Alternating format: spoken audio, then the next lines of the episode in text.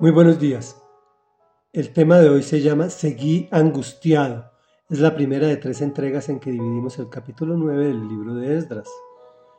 Este sacerdote, que llega de la cautividad en Babilonia a Jerusalén a reconstruir, después de un camino largo, descansa tres días y se levanta a reiniciar eh, o a iniciar la, la reconstrucción. Y dice así, después de todo esto, se me acercaron los jefes y me dijeron, comillas, el pueblo de Israel, incluso los sacerdotes y levitas, no se han mantenido separados de los pueblos vecinos, sino que practica las costumbres abominables de todos ellos, es decir, de los cananeos, hititas, fereceos, jebuseos, amonitas, moabitas, egipcios y amorreos.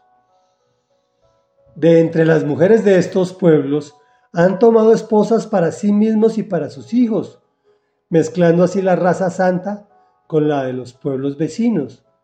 Y los primeros en cometer tal infidelidad han sido los jefes y los gobernantes.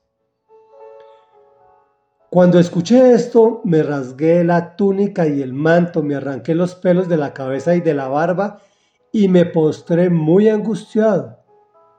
Entonces, por causa del pecado cometido por los repatriados, se reunieron a mi alrededor.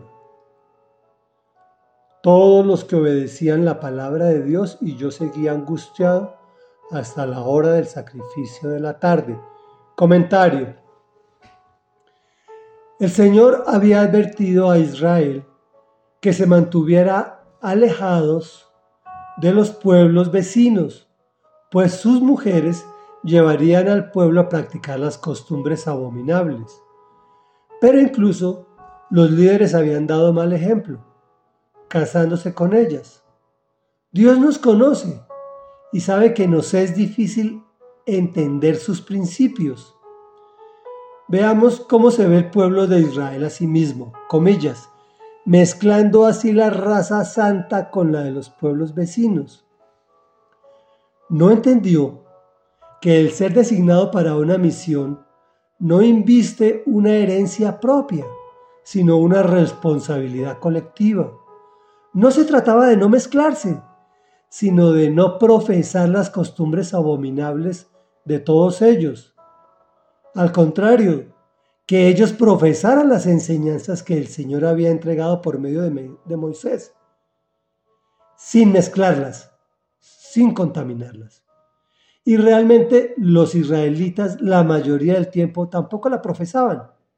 Como bien lo dice Jeremías, conviértanse en ellos a ti y tú no te conviertas a ellos.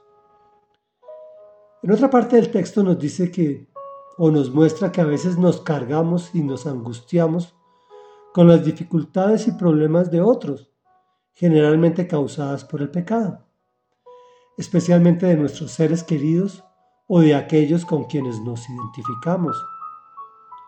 Entonces, por causa del pecado cometido por los repatriados, yo seguía angustiado. Pero como dice el propio Esdras, hasta la tarde. Pues si lo dejas tomar ventaja a la, a la depresión, a la angustia, es muy, muy peligroso. Luego tenemos que nosotros mismos ponerles puntos final a la cosa. Y bueno, miremos una reflexión. Primero, no existe raza santa ni religión santa. Dios escogió a Israel con el propósito de mostrar su amor a toda la humanidad. Pero no, no pudieron puesto que no entendieron, se creyeron que era para ellos solos. Por eso tuvo que él mismo que venir a enseñarnos, sanarnos y morir para darnos vida eterna. Pero nosotros los cristianos también pensamos que por el hecho de ser cristianos, al igual que los israelitas por el hecho de ser descendientes de Israel, pensaban que no pecaban. Y resulta que sí, en ambos casos. Por lo tanto, mantengámonos alejados del pecado, pero sin despreciar al pecador.